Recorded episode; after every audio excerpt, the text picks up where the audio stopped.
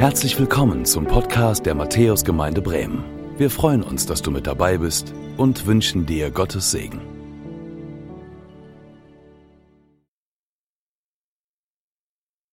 Hey, es ist schön, heute jetzt zum zweiten Mal zu euch zu sprechen. Ich durfte eben schon ran.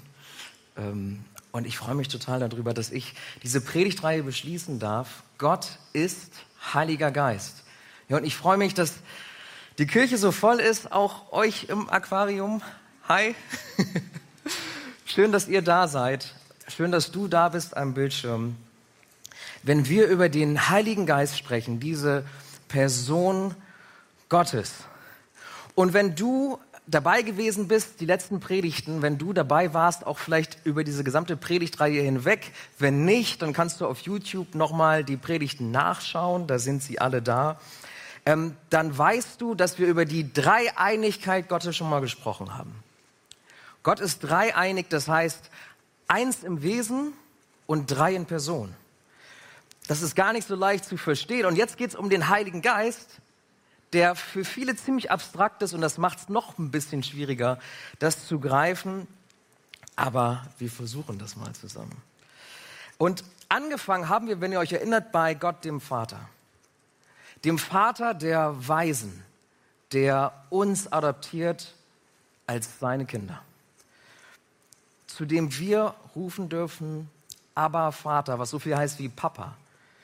Und der Vater, der sich Mose noch offenbart hat in einer Wolke, ihr wisst es noch, in Exodus haben wir gesehen, er beugt sich hinunter, noch verhüllt, einfach weil seine Herrlichkeit so groß ist, dass Mose es nicht überlebt hätte und wir würden es auch nicht überleben.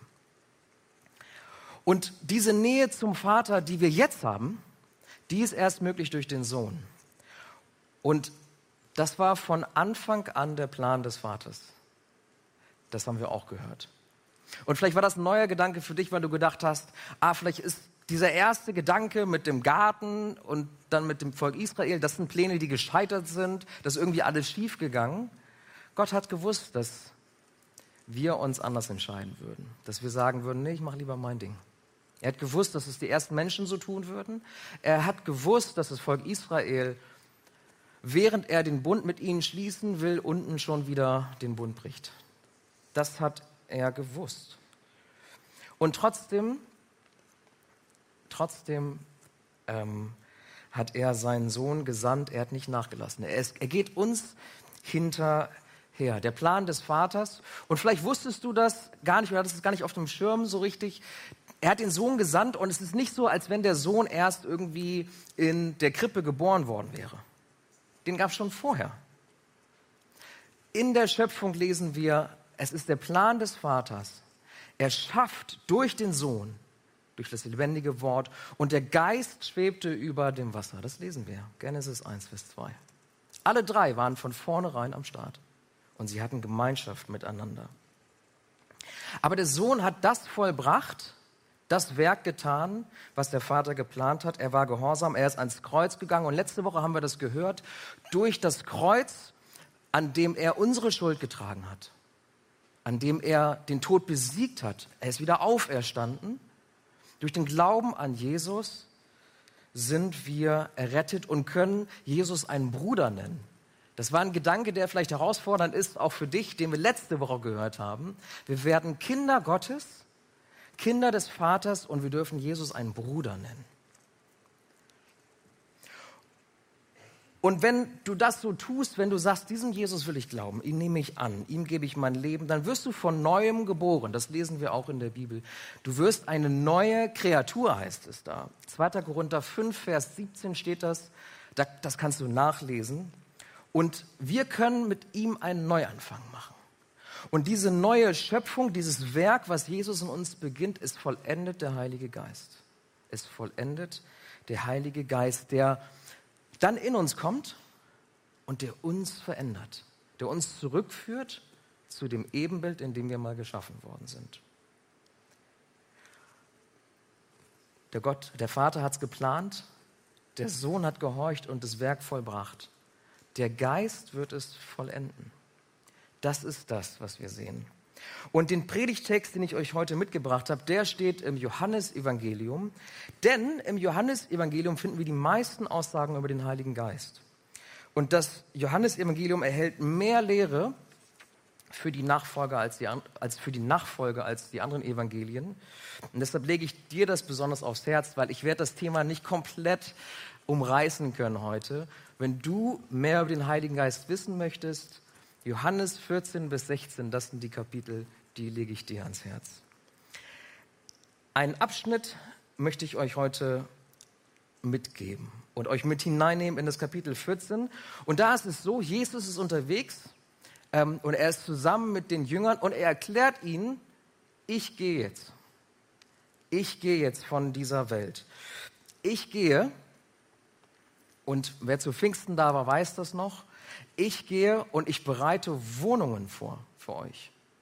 Ich bereite Wohnungen vor für euch und dann komme ich irgendwann wieder, den Zeitpunkt wissen wir nicht, und dann hole ich euch. Das ist das, was er ihnen sagt. Ich komme wieder, um euch zu holen.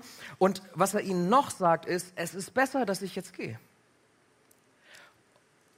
Und ich weiß nicht, wie es dir damit geht, aber den Jüngern ging es nicht gut damit, als er das sagte. Stell dir vor, du warst dreieinhalb Jahre mit Jesus immer unterwegs. Immer unterwegs heißt, du hast mit ihm zusammen gegessen, getrunken, jeden Tag geredet. Ihr wart immer über, unterwegs, ihr habt Wunder erlebt, ähm, ihr habt euch aufs Ohr gehauen, ihr wart müde zusammen. All das haben die dreieinhalb Jahre hautnah erlebt. Und jetzt sagt ihr, es ist besser, dass ich gehe, sagt er jetzt zu ihnen. Und wenn du an die Pfingstpredigt zurückdenkst, dann, dann weißt du, wie wir aber gesagt haben, es ist gut, dass er geht, gut für ihn, weil er zurückkehrt zu seinem liebenden Vater. Gut für ihn, weil er wieder den Platz einnimmt zu Rechten Gottes auf dem Thron. Und es ist aber auch gut für uns, weil was Jesus dort macht, ist, er hört unsere Gebete und er vermittelt für uns. Er tritt für uns beim Vater ein. Und es ist auch gut für uns, weil er seinen Heiligen Geist sendet. Und trotzdem muss es schwer gewesen sein. Stell dir das mal vor. Dreieinhalb Jahre bist du unterwegs mit Jesus, hautnah, eng an eng. Und dann sagt er, ja, jetzt kommt so ein unsichtbarer Geist. Und das ist besser für dich, dass der kommt. Ich weiß nicht, wie du reagiert hättest. Okay, also das heißt, ich gehe jetzt rum, ich bezeuge, äh, vorher konnte ich Jesus bezeugen und einfach sagen, äh, der Sohn Gottes, dass er. Der, der Wunder tut, dass er hier. Und jetzt soll ich das tun mit einem unsichtbaren Geist. Bisschen schwer, Zeugnis zu geben, vielleicht. Bisschen schwer, da Jesus zu glauben und die Jünger waren auch weiterhin fragend und voller Angst. Das lesen wir in den nächsten Versen, weil sie gesagt haben, warum soll denn das besser sein für uns, dass Jesus jetzt geht? Und er erklärt es ihnen aber. Er erklärt es ihnen. Und das sind die Verse in Johannes 14, 15 bis 17, die ich euch heute mitgebracht habe. Und steht doch mal dazu auf. Wenn ich euch Gottes Wort lese, ich lese nach der Luther-Übersetzung und da steht, wenn ihr mich liebt, dann haltet meine Gebote. Und ich werde den Vater bitten und er wird euch einen anderen Tröster geben, der für immer bei euch bleiben wird. Den Geist der Wahrheit, den die Welt nicht empfangen kann. Denn sie sieht ihn nicht und kennt ihn nicht. Ihr aber kennt ihn, denn er bleibt bei euch und wird in euch sein. Ihr dürft euch setzen.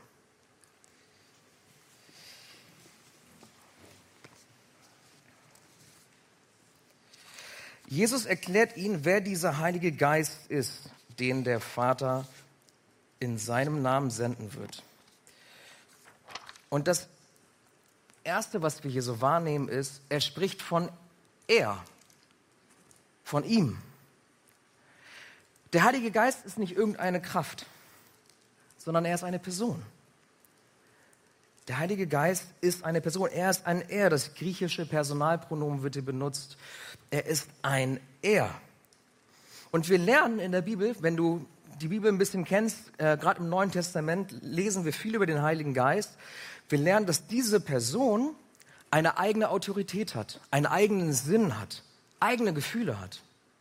Nicht nur eine unsichtbare, unbekannte Kraft ist. Wusstest du zum Beispiel, dass der Geist vertritt uns beim Vater nach seinem Sinn, heißt es. Römer 8, 27. Wir können ihn kränken, steht in Jesaja 63, 10. Der Geist teilt jedem von uns unterschiedliche Gaben zu, wie er will. 1. Korinther 12. Der Geist ist eine Person, ein Er und er hat einen eigenen Willen, eine eigene Autorität, eigenen Sinn, eigene Gefühle. Ich weiß nicht, ob dir das so klar war. Und Jesus erklärt ihnen, er ist der andere Tröster. Es wird ein anderer Tröster kommen. Und vielleicht hast du dich auch mal beim Bibellesen gewundert, was heißt denn jetzt eigentlich ein anderer? Und ein anderer bedeutet hier eigentlich nichts weiter aus als einer wie der Erste. Einer wie der Erste. Jesus ist der Tröster und der Heilige Geist kommt als Tröster und er ist wie Jesus. Er ist nicht Jesus, er ist nicht, die, nicht dieselbe Person, aber im Wesen sind sie eins. Drei Personen, ein Wesen. Es kommt ein anderer Tröster. Und das ist der Heilige Geist. Und wenn das Wort Tröster da steht, dann heißt das nicht nur, dass da jemand ist, der dir irgendwie die Tränen nur abwischt, sondern das Wort ist noch viel, viel umfangreicher, ähm, lässt sich mit einem Wort eigentlich nur schwer beschreiben. Der Paraklet im Griechischen ist ein Befürworter. Sowas wie ein Coach, ein ständiger Begleiter. Er feuert dich an. Wenn du hinfällst, hebt er dich wieder auf. Er spornt dich an, weiterzumachen. Er ermutigt dich. Er spricht für dich. Wenn du nicht mehr weiter weißt, nicht weißt, was du beten sollst, dann hilft er dir zu beten. Er vermittelt, er tritt für dich auch beim Vater ein. Er ist für dich. Der Heilige Geist ist unser Fürsprecher. Das ist das, was hier eigentlich steht. Und wenn wir dann weiterlesen in dem Vers, dann lesen wir auch, dass der Heilige Geist beschrieben wird als der Geist der Wahrheit. Als der Geist der Wahrheit. Und das haben wir eben in der Lesung gehört, wenn ihr zugehört habt. Er ist derjenige, der die Gedanken des Vaters kennt. Er ist derjenige, der die Tiefen Gottes kennt. Er weiß um das Wesen Gottes und kann das ergründen, was wir nicht ergründen und wir nicht verstehen können. Und in diese Wahrheit, wer eigentlich Gott ist, führt er uns hinein.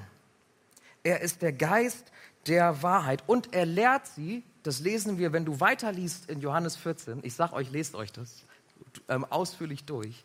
Vers 26 lesen wir, er lehrt sie alles und erinnert sie an all das, was Jesus gesagt hat. Er lehrt sie, er erinnert sie. Er führt sie in die Wahrheit. Denn, das lesen wir auch, Jesus ist die Wahrheit. Ich bin die Wahrheit und das Leben und der Weg, ne, das, das kennt ihr auch. Jesus ist die Wahrheit und der Heilige Geist erinnert uns an all das, was Jesus gelehrt hat.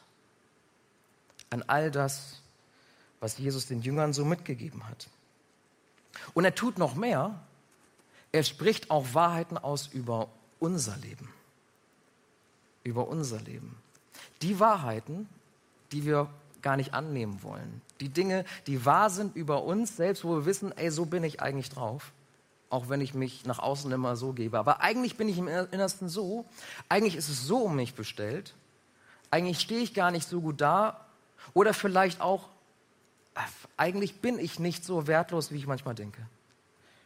All diese Wahrheiten, an die erinnert uns der Geist. Und auch wenn wir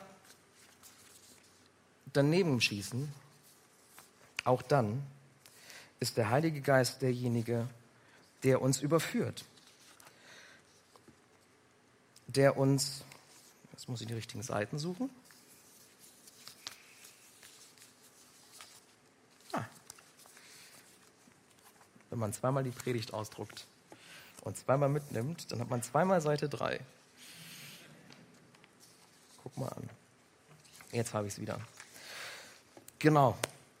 Er ist derjenige, der nicht nur uns die Augen öffnet über unser Leben und über, über die Wahrheit, wie wir eigentlich wirklich dastehen, sondern auch den Menschen die nicht mit ihm unterwegs sind. Auch ihnen öffnet er die Augen. Johannes 16, Vers 8 drückt es so aus. Und wenn er, der Tröster, kommt, wenn er der Welt die Augen, wird er die Welt die Augen auftun über die Sünde und über die Gerechtigkeit und über das Gericht. Er tut der Welt die Augen auf. Das ist der Geist der Wahrheit. Er lässt uns Menschen den Willen Gottes erkennen. Das macht der Heilige Geist. Wir müssen also nicht rumrennen, und das machen wir ja manchmal, und bei anderen reinfuhrwerken und anderen aufzeigen, was sie alles falsch machen. Vielleicht bist du so unterwegs, dass du sagst, ja, also wenn, wenn, wenn der endlich mal oder wenn sie endlich mal kapieren würde, dass sie da voll auf dem Holzweg ist. Oder wenn, äh, wenn mein Nachbar, wenn mein Kollege, wenn die das mal checken würden hier, wenn die das mal, wenn die mal in die Gemeinde kommen würden, dann würden die das alles mal checken und dann wäre auch wieder alles in Ordnung. Es gibt ja auch einige, die bei Facebook immer ja, die eifrigsten Kommentare schreiben und immer, das, immer so ein bisschen diesen Drang verspüren, andere zurechtweisen zu wollen, anderen sagen zu wollen, nee, das geht so nicht. So musst du das machen. Wenn du so unterwegs bist, dann kannst du dich eigentlich entspannen und mal tief durchatmen. Denn der Heilige Geist macht das für uns. Er überführt uns Menschen der Schuld. Er macht uns klar, wie wir eigentlich wirklich dastehen. Das musst du nicht tun. Das macht der Heilige Geist. Du musst nicht Heiligen Geist spielen. Er kann das gut selber. Bezeugen und überführen, das tut er. Und das Letzte, was wir in diesem Vers lesen, ist, dass der Heilige Geist bei uns bleiben wird und in uns sein wird. Er bleibt bei uns und in uns. Und weißt du, warum es besser war, dass Jesus geht? Weißt du, warum es besser war, dass er geht und der Geist kommt? Weil Jesus ging mit den Jüngern, dreieinhalb Jahre gingen sie zusammen nebeneinander her. Und Jesus sagt, weißt du, was noch besser ist, als nebeneinander hergehen? Der Geist kommt in euch. Der Geist kommt in euch. Wenn ich mich Jesus mal zurückgezogen habe zum Gebet, um mit dem Vater zu sprechen, dann war ich nicht da. Der Geist ist immer da. Ich komme in euch. Ich gehe nicht neben euch her. Ich komme in euch. Der Heilige Geist ist nicht eine Kraft, das, das denken wir ja manchmal, irgendwie eine Kraft, die wir ab und zu mal anzapfen, um unsere Ziele zu erreichen. Das, so ein bisschen sind wir ja so unterwegs auch in dieser Welt und ich habe viele, viele tolle Kurse mitgemacht zu Work-Life-Balance und wie wir uns alle verbessern können und noch besser Zeitmanagement und ne, alles gute Sachen. Und manchmal sind wir als Christen auch so unterwegs, dass wir sagen, ey, und wir nehmen den Geist so als die Kraftquelle, damit wir noch effizienter sind, damit wir vielleicht noch effektiver sind, damit wir den und den Makel noch ausbessern können. Da hilft uns Heiliger Geist. Manchmal sind wir auch als Gemeinden so unterwegs. Und manche Gemeinden sind auch so unterwegs, dass sie sagen, bei meinen Finanzen und so weiter, der Heilige Geist ist der, der mir Sachen gibt, die ich auf dem Herzen habe, die ich gerne hätte. Gesundheit, Wohlstand, ein Arbeitsplatz. Das gibt mir der Heilige Geist und ich frage ihn, wenn ich das brauche, dann frage ich ihn. Dann hole ich mir diese unsichtbare Kraft. So sind wir manchmal unterwegs. Aber der Heilige Geist ist eine Person mit eigenem Sinn, mit eigenen Emotionen. Mit einem, der, er betet für uns nach seinem Sinn im Einklang mit dem Vater. Mit eigener Autorität vergibt er die Geistesgaben und doch ist es ein Gott, ein Vater. Wir haben verschiedene Gaben, aber ein Gott und der Geist gibt, wie er will. Wie er will, nicht wie wir wollen. Und er ruft uns zu einer Beziehung, zu der intimsten Beziehung, die du haben kannst, denn er geht nicht neben uns her, er will in uns hineinziehen. Und wenn du Christ bist, dann ist er bereits bei dir angekommen. Hast du vielleicht gar nicht so auf dem Schirm. Gott offenbarte sich Mose, das haben wir vor ein paar Wochen gehört, verhüllt in einer Wolke. Mit Abstandsregel. Mit Abstandsregel. Weil seine Herrlichkeit hätten wir ohne Abstand nicht überlebt. Und Mose auch nicht. Und diese Abstandsregel galt für alle Hohepriester, bis der größte Hohepriester kam. Ihr erinnert euch, der größte Hohepriester Jesus. Und auf einmal war da weniger Abstand, weil Jesus wandelte mit den Jüngern dreieinhalb Jahre. Er war mit ihnen eng unterwegs. Essen, trinken, reden, lachen, alles, was du dir vorstellen kannst. Auch das, ja, wenn man nach dem Essen und so, ähm, später, Verdauung. All das. Er war ganzer Mensch und ganzer Gott. Ganzer Mensch und ganzer Gott. Und jetzt geht Gott noch einen Schritt weiter. Der Heilige Geist zieht in uns hinein.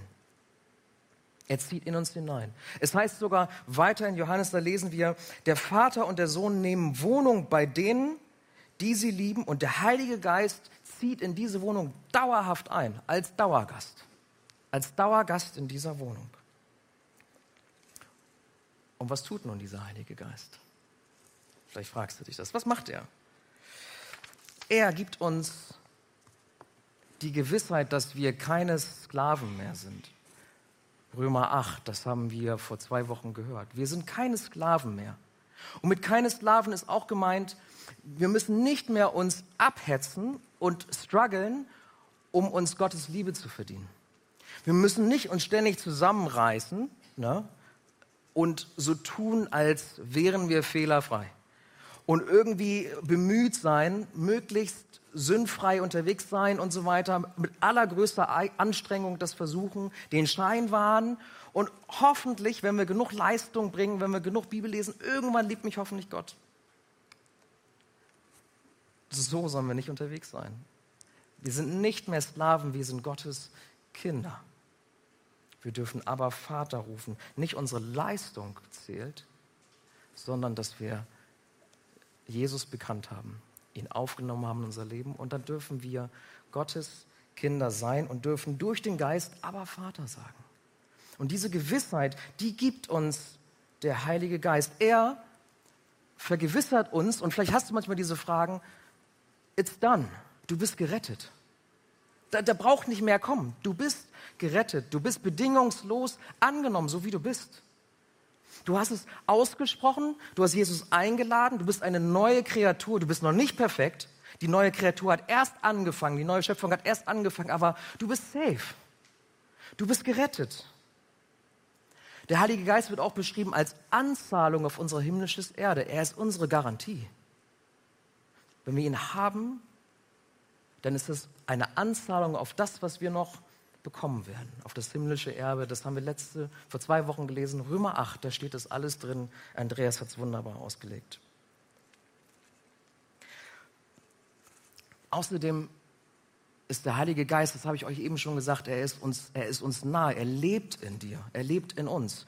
Und äh, ich weiß nicht, wie es dir damit geht, mit diesem Gedanken, aber mich beruhigt das ungemein. Zu wissen, ich stehe jetzt hier vor euch. Ziemlich viele Leute gucken gerade auf mich. Und am Bildschirm sind auch noch 70 Personen, glaube ich, oder so. Vielleicht die live mitgucken. Und nachher noch viele mehr. Aber ich bin ja nicht allein. Mit meiner Nervosität, mit, meinem, mit meiner Müdigkeit, die ich vielleicht habe, irgendwie mit dem Wunsch, nochmal zurück auf Mallorca, keine Ahnung. Mit all dem stehe ich hier gar nicht allein. Der Geist ist in mir. Ich bin nicht allein. So wie ich hier stehe, ist Gottes Gegenwart mir näher, als die Mose war und als sie den Jüngern war. Gottes Geist ist in mir. Ich stehe hier nicht allein. Du bist hier nicht allein. So wie du hier bist und sitzt, musst du hier nicht allein sein. Der Heilige Geist gibt uns Sicherheit. Das ist das Dritte. Wir haben die Gewissheit, dass wir errettet sind. Und er versiegelt uns, heißt es auch, nichts kann uns aus Gottes Hand reißen. Das kennst du vielleicht. Nichts kann uns aus seiner Hand reißen. Und wenn du ins Alte Testament schaust, zum Beispiel, da gibt es Geschichten, wie der Heilige Geist in Menschen hineingekommen ist und sie haben Kriege gewonnen. Sie, sie, haben, sie sind emporgehoben worden als Könige und haben regiert. Der Heilige Geist befähigt zur Leiterschaft, uns wirklich zu herrschen, Kriege zu gewinnen, Kämpfe zu gewinnen. Unsere neue Predigtreihe Kämpfe, wo es darum gehen wird, was passiert, Oder was ist passiert nach dem Sündenfall eigentlich? Warum leben wir und strugglen wir in dieser Welt so, wie wir das tun? Warum haben wir diese Kämpfe? Aber dazu dann nächsten Sonntag und die sieben Sonntage darauf. Aber bei diesen Kämpfen, wir kämpfen nicht allein. Der Geist lebt in uns. Er kämpft diese Kämpfe mit uns, für uns. Und er erinnert uns. Das habe ich eben gesagt. Und vielleicht kennst du das. Situationen, in denen du auf einmal steckst, vielleicht auch, wo du auf einmal merkst, ey, das, was, ich, das, was hier gerade passiert, ist nicht okay. Das ist nicht okay. Ich meine, selbst wenn wir hier als Gemeinde unterwegs sind, ne, so, ähm, es gibt so viele Dinge zu tun und ganz oft merke ich das bei mir, schalte ich in so einen Business-Modus. Und dann geht es auf einmal um, was jetzt hier funktioniert und was hier nicht funktioniert. Und, und dann irgendwann in dem vielleicht auch, wenn man sagt, ja, und das hat nicht geklappt, und dann fängt man an, sich Schuld zuzuschieben, das kennst du vielleicht. Und irgendwann klopft es an. Und ich merke, ey, das ist, der Heilige Geist kommt in die Situation und ich merke, ich sehe den anderen gerade nicht, wie Gott ihn sieht. Und das, was passiert, wenn der Heilige Geist kommt in eine Situation, wo Gottes Wesen offenbar wird, erinnert euch an Gottes Wesen, Barmherzigkeit, Gnade, langsam zum Zorn, unendliche Geduld mit uns und Vergebung immer wieder. Ich merke auf einmal, ey, das, was hier gerade passiert, ist nicht geprägt von Gottes Wesen, von Gottes Gegenwart. Aber der Geist klopft an und dann ist es an mir zu sagen, oh, warte mal. Ich glaube, da überführt mich gerade einer meiner Schuld. Ich glaube, da revidiert gerade einer das Bild, was ich vom anderen habe. Da revidiert gerade einer vielleicht auch die Art und Weise, wie ich mit dem anderen umgehe. Und der Geist kommt hinein in diese Situation. Vielleicht kennst du das. Und er gießt seine Liebe in unser Herz hinein. Er gibt uns neue Liebe, Dinge zu ertragen, Dinge anders zu tun. Römer 5, Vers 5 steht das. Und auf einmal können wir sagen, stopp. Und auf einmal können wir sagen, tut mir leid, was ich da gerade gesagt habe, wie, wie wir gerade miteinander umgehen. Das, das ehrt Gott nicht. Auf einmal kann ich den anderen wo man sich vorher Dinge an den Kopf geschmissen hat, wieder lieben. Auf einmal ist Ermutigung und Trost da. Auf einmal merkt man, das Herz wird voll. Und die Situation verändert sich.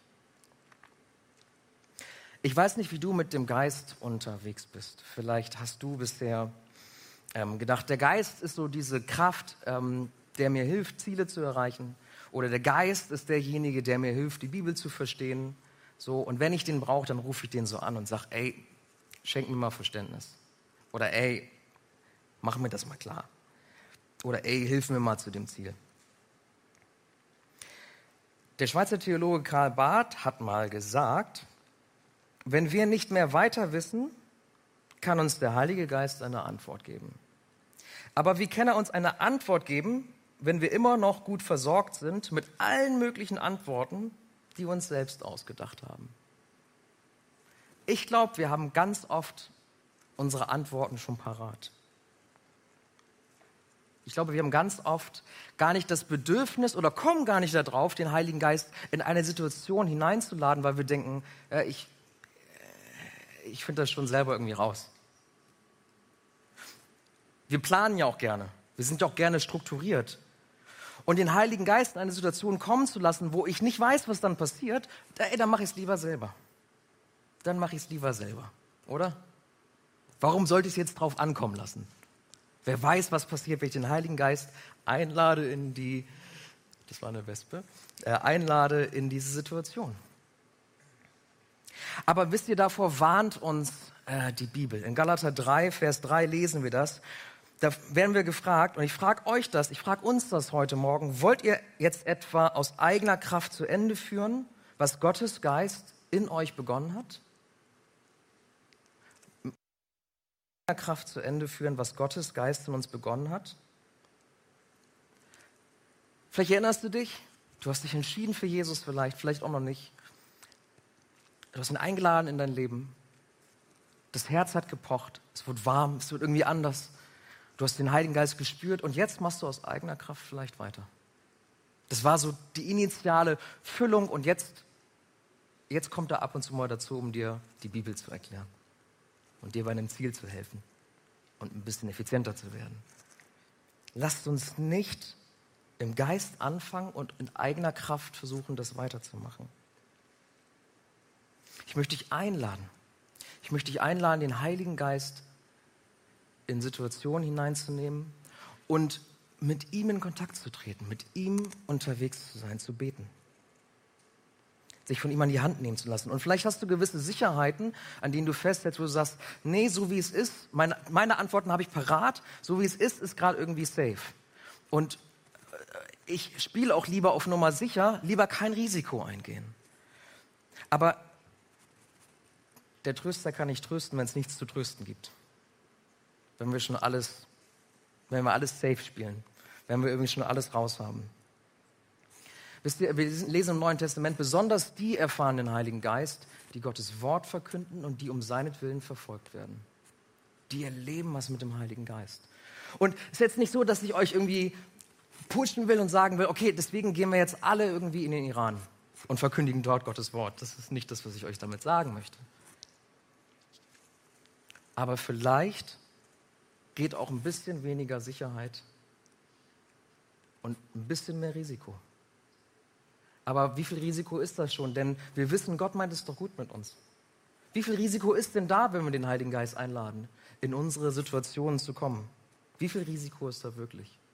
Und Stichwort Verkündigung, wenn du möchtest, wir haben die Tournee der Hoffnung, die kommt jetzt, wo wir an verschiedenen Orten in Bremen zusammenkommen, Gottes Wort verkünden, Musik machen, beten wollen. Und das finden nicht immer alle klasse, wenn wir auf dem Marktplatz stehen. Oder wenn wir in der Neustadt sind. Oder wenn wir am Fegesacker Bahnhof sind. Oder wenn wir hier am Sodenmatsee sind.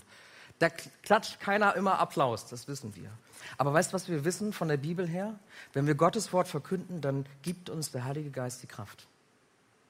Und wenn wir um seinetwillen verfolgt werden, dann ist er uns nah, so nah wie du das vielleicht noch nie erfahren hast. Ich lade dich ein, komm dazu zu dieser Tournee der Hoffnung. Und wenn dir das too much ist, vielleicht fängst du an mit einer Einladung zum Gottesdienst am Arbeitsplatz. Vielleicht ist das schon dein Risiko. Kann ja gut sein. Vielleicht sind es nicht Sicherheiten, vielleicht ist es auch, dass das Leben zu laut ist. So, dass dein Leben viel zu busy ist. Du hörst die Stimme des Geistes schon gar nicht mehr, weil du so busy bist. Der Geist drängt sich nicht auf lesen wir in der Bibel. Er drängt sich nicht auf. Deswegen müssen wir uns bewusst, und ich lade dich ein, das zu tun, uns die Zeit nehmen, uns hinsetzen. Und vielleicht kannst du es so machen, Johannes 14 bis 16, liest es durch für dich in der Stille, nimm dir mal die Zeit und dann rede mit dem Heiligen Geist. Bau diese Beziehung. So nah wie der Heilige Geist kommt dir sonst niemand. Er lebt in dir. Er ist eine Person. Du kannst mit ihm sprechen. Bau diese Beziehung. Ich lade dich dazu ein, das zu tun. Und weißt du, ich möchte nicht nur gleich, die Band kann schon nach vorne kommen, ich möchte nicht nur gleich für uns beten, sondern ich möchte auch für diese Gemeinde beten.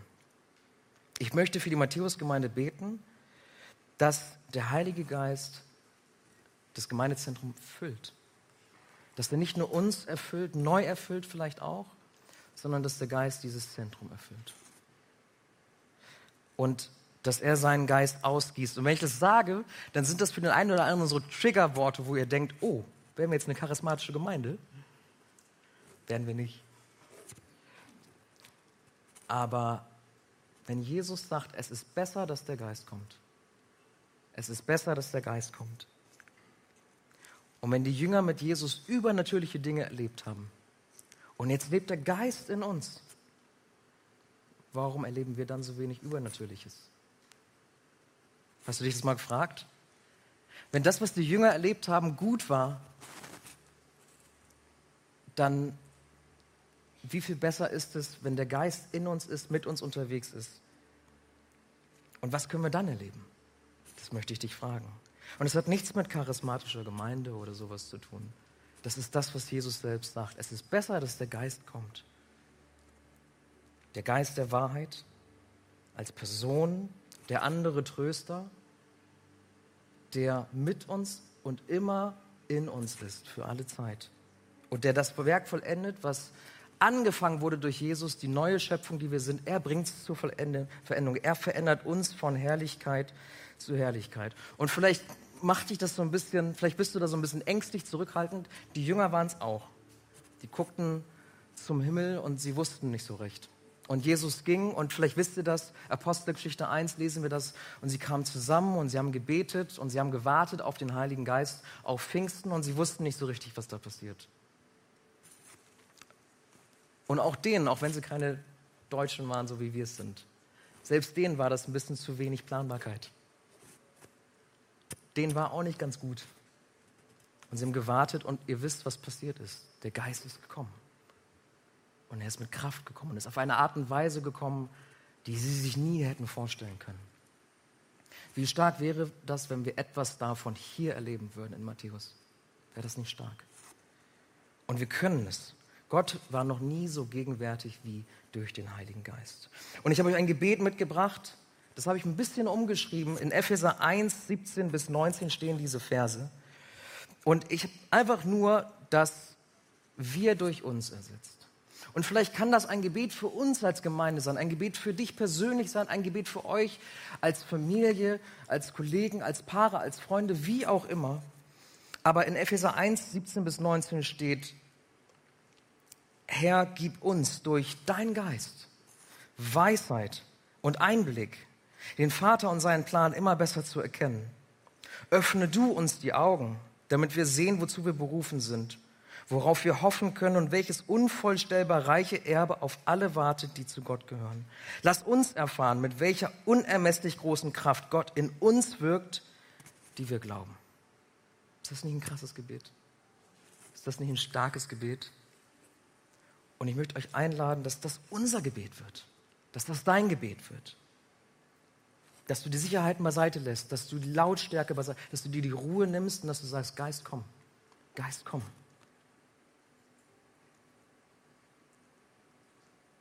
Wie viel Risiko ist da schon? Wie viel Risiko ist da schon? Gott meint es gut mit uns. Was kann schon passieren? Außer dass Gott sich uns auf eine neue Art und Weise offenbart durch die Person des Geistes. Außer dass Gott das gut macht, was gut werden soll. Wie viel Risiko ist da schon dabei? Ich lade dich ein, nicht nur über den Heiligen Geist zu wissen, sondern ihn zu erfahren ihn zu erfahren. Der, der nicht mit uns geht, sondern in dir lebt, er ist bereits da. Sprich ihn an. Bau diese Beziehung. Ich möchte beten. Herr, ich danke dir dafür. Vater, dass es immer dein Plan gewesen ist, uns zu retten. Ich danke dir für das, was du angefangen hast und das, was wir lesen durften die ersten Menschen, die diese Option hatten und die sich gegen dich entschieden haben. Und das Volk Israel, mit dem du den Bund schließen wolltest, und sie haben sich gegen dich entschlossen. Und wir haben uns auch gegen uns, gegen dich entschlossen und gegen dich entschieden. Und du gehst uns trotzdem nach. Du hast deinen Sohn gesandt und das Werk deines Sohnes, Jesus, das ist vollendet. Der Weg ist frei zu dir, Vater. Wir dürfen kommen, wir dürfen aber Vater sagen. Und du hast uns den Heiligen Geist gegeben. Heiliger Geist, ich danke dir dafür, dass du in uns lebst. Und ich möchte dich bitten, dass du deinen Raum einnimmst, der, der Raum, der dir gebührt. Dass du in Situationen kommst und sie veränderst, dass du uns veränderst, das tust du von Herrlichkeit zu Herrlichkeit. Das Werk, das der Sohn angefangen hat, dass du das in uns vollenden kannst. Und wir möchten dir Raum geben und wir möchten das beten, was wir in Epheser 1, Vers 17 bis 19 so als Gebet lesen können, Herr, gib uns durch deinen Geist Weisheit und Einblick, den Vater und seinen Plan immer besser zu erkennen. Heiliger Geist, öffne du uns die Augen, damit wir sehen, wozu wir berufen sind, worauf wir hoffen können und welches unvollstellbar reiche Erbe auf alle wartet, die zu Gott gehören. Heiliger Geist, lass uns erfahren, mit welcher unermesslich großen Kraft Gott in uns wirkt, die wir glauben. Amen. Danke fürs Zuhören. Wir hoffen, dass du heute inspiriert und ermutigt wurdest durch Gottes lebendiges Wort. Unser Gebet ist, dass es viel Frucht bringt. Weitere Infos findest du unter www.matthäus.net.